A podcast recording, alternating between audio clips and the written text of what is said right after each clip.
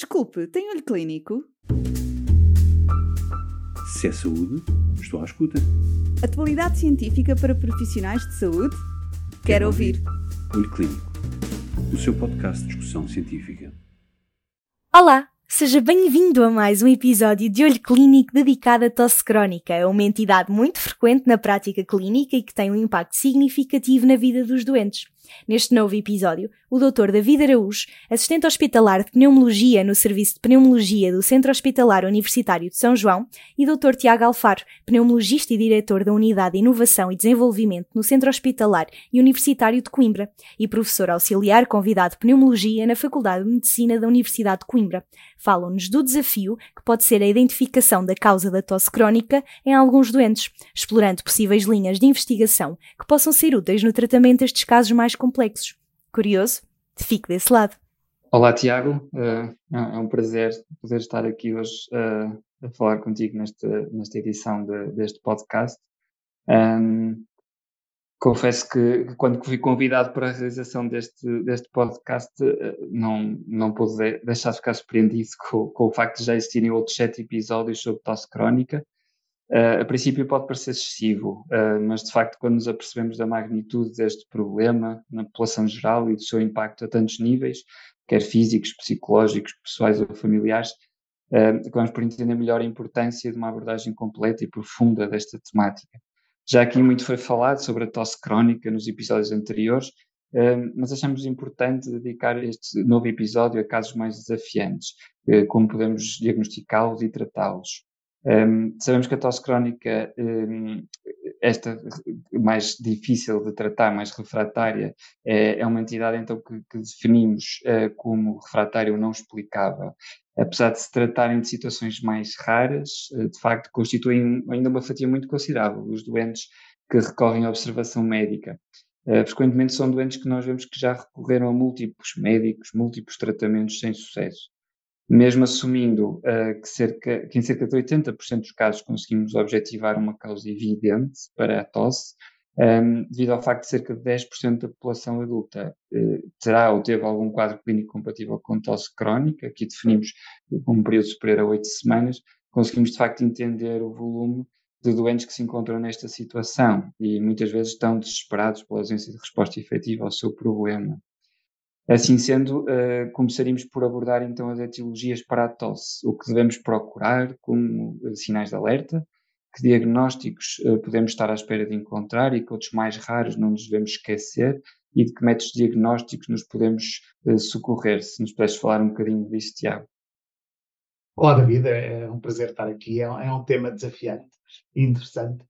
Claramente um problema, não é? A tosse que não passa é, de facto, essa talvez a descrição mais frequente dos nossos doentes tosse que não passa, que persiste, digamos nós.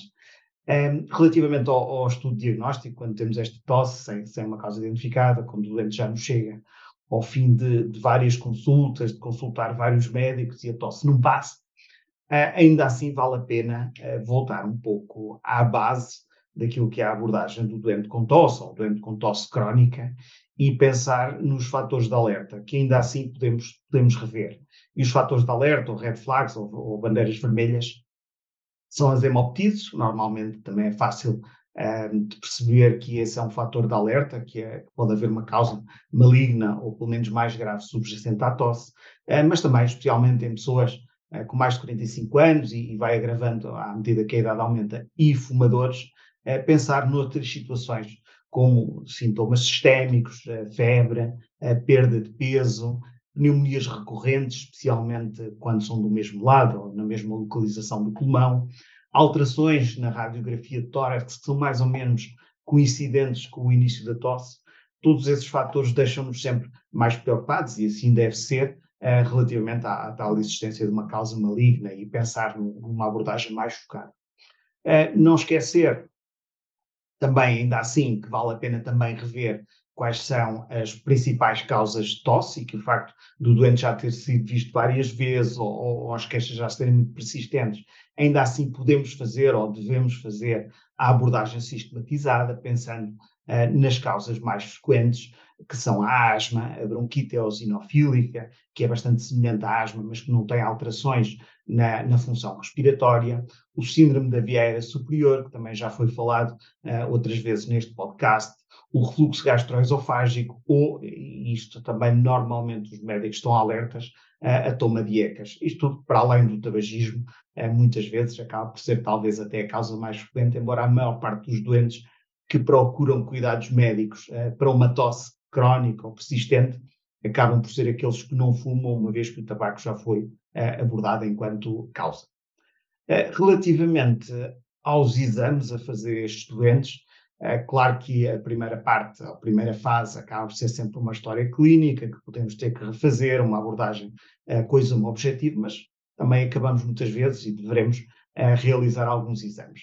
As guidelines europeias não, não recomendam a realização de ataque torácica de alta resolução por rotina, mas muitas vezes nestes doentes com queixas persistentes, é, mesmo com uma radiografia de tórax sem grandes alterações, acaba por ser realizada ataque torácica.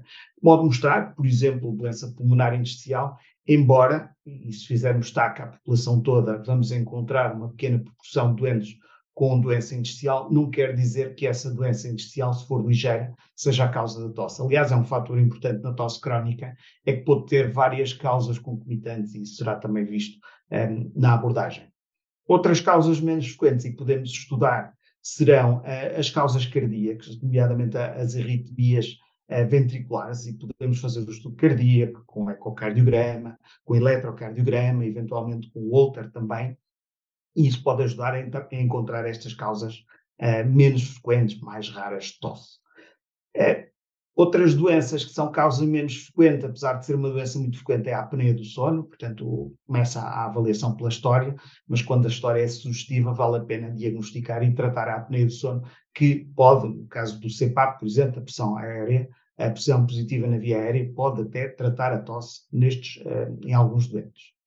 Alguns exames também que podem ajudar e que são às vezes realizados nos centros é a esofagomanometria, que podem encontrar uh, refluxo que não é necessariamente ácido, e, e não sendo necessariamente ácido, a esofagomanometria ou manometria esofágica pode ser mais útil que a pH-metria.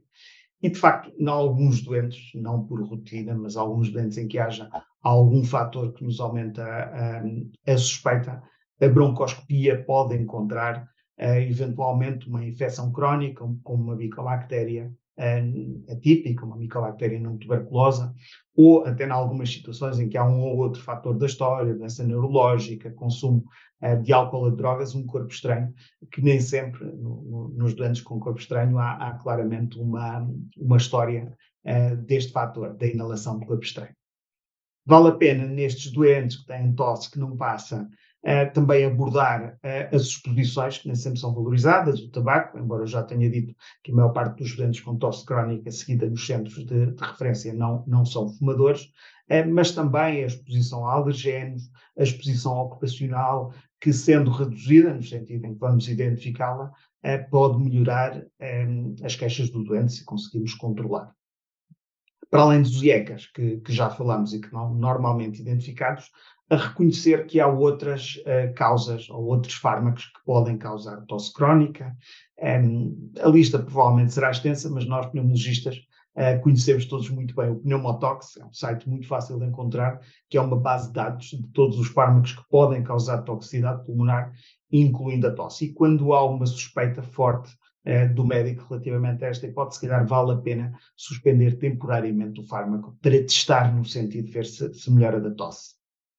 Finalmente, e de facto este é um aspecto muito importante, a maior parte dos doentes, ou quase totalidade dos doentes com tosse crónica persistente, que não têm uh, aqueles fatores de alerta, tem uma doença benigna que não vai causar a morte do doente, apesar de causar uma morbilidade, como falaste, David, que pode ser terrível nestes doentes. No entanto, tranquilizar os doentes, eh, no fundo, dizer-lhes este aspecto, provavelmente, ou com toda a certeza, não têm uma doença grave ou maligna, será um, uma abordagem importante e, que se tem que, que manter.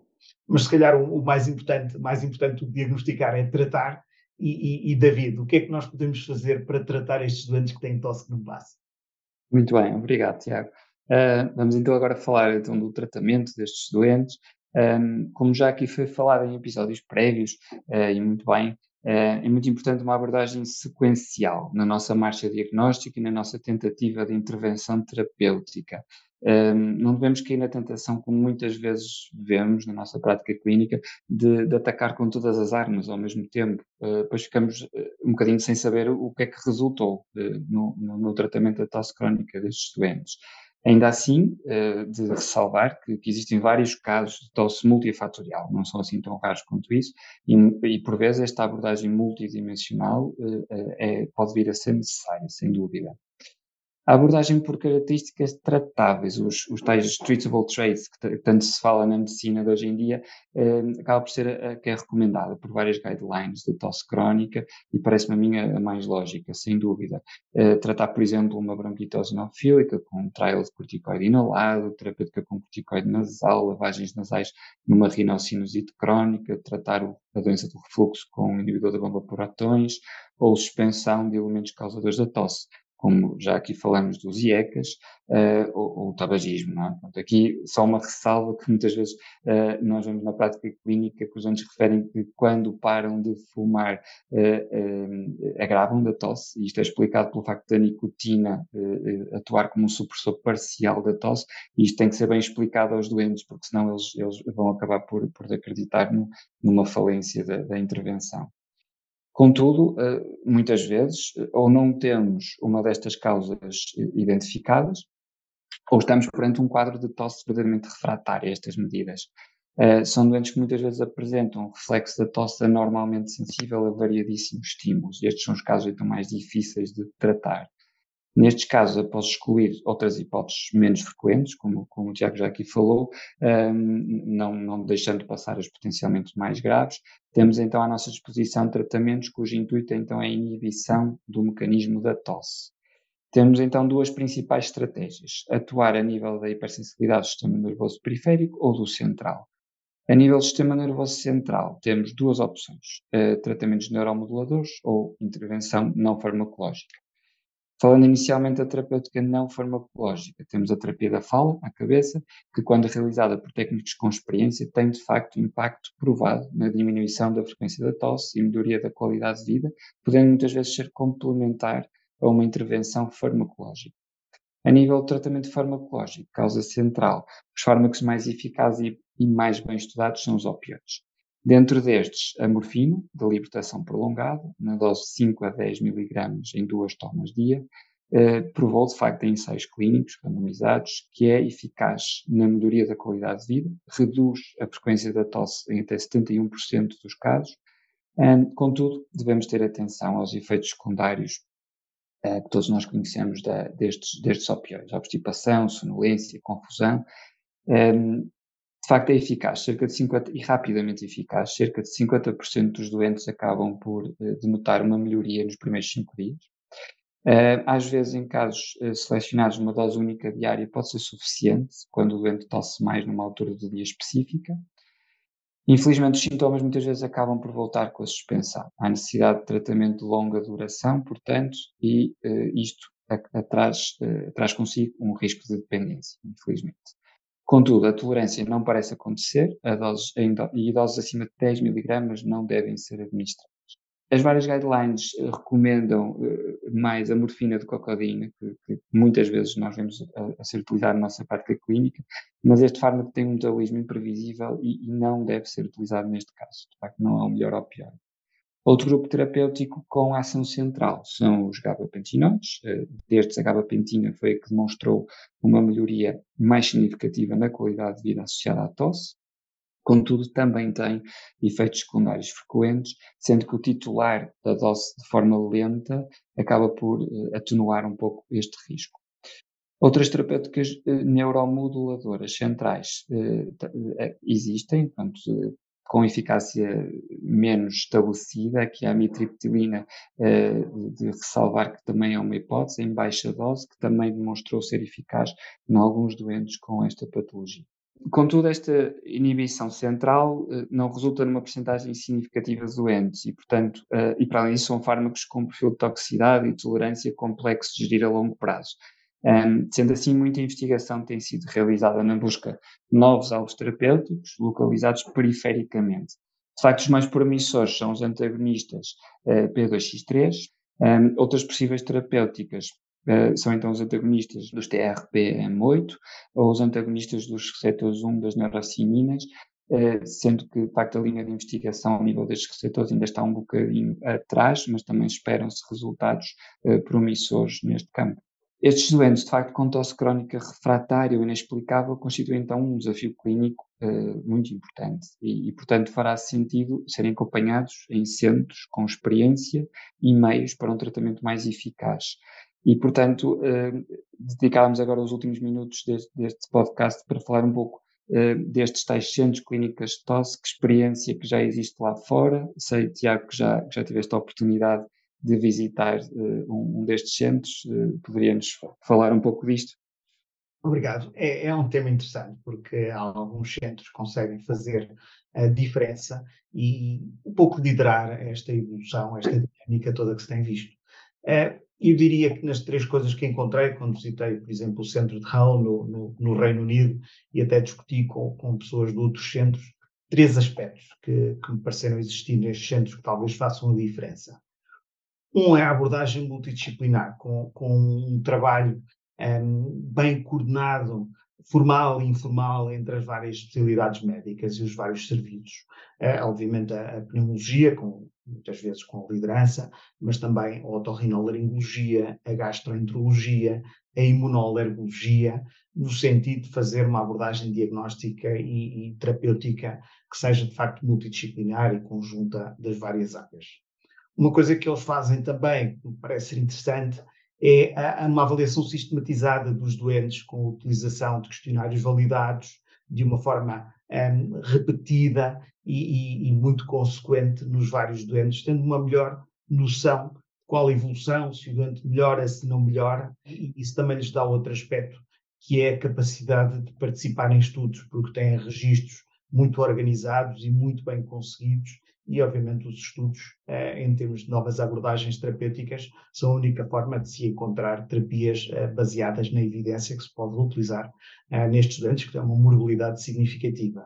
Mas pronto, todos os aspectos eu salientava o aspecto da equipa, ter uma equipa motivada, bem oleada, consiga trabalhar, ainda assim é aquilo que faz diferença e não a tecnologia ou o centro ou o nome, mas sim a equipa de pessoas interessadas nesta área, que, como disse, é muito dinâmica. E, e tu o que achas, David? Achas que conseguimos trazer alguma dessa experiência também para Portugal?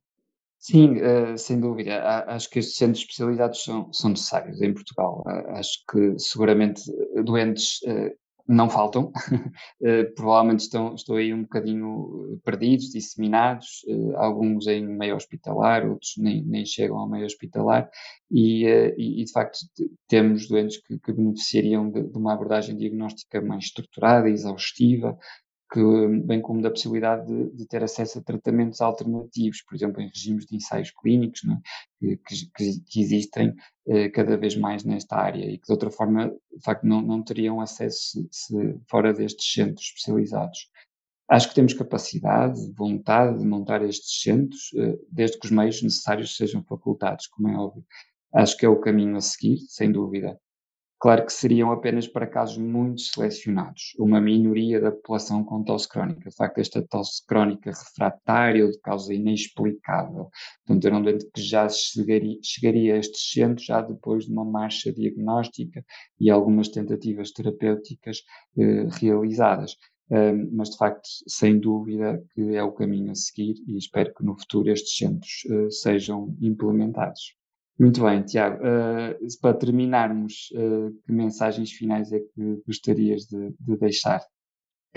Obrigado. Eu acho que revimos muitos dos aspectos da, da tosse crónica e eu, eu, se calhar, deixava com uma mensagem final otimista, no sentido que há um interesse, há uma dinâmica, há inovações em termos uh, terapêuticos que estão a ser estudadas e estão a chegar, como, como David já, já, já reviste, em termos de fármacos e classes, e, e acho que nesse aspecto temos uh, novas ferramentas, uh, não só para nós que conseguimos tratar de forma mais eficaz, como obviamente muito mais importante uh, para aqueles que são os nossos doentes e que sofrem, como, como muito bem disseste. Obrigado. Obrigado. Se é saúde, estou à escuta. Atualidade científica para profissionais de saúde? Quero ouvir. Olho Clínico, o seu podcast de discussão científica.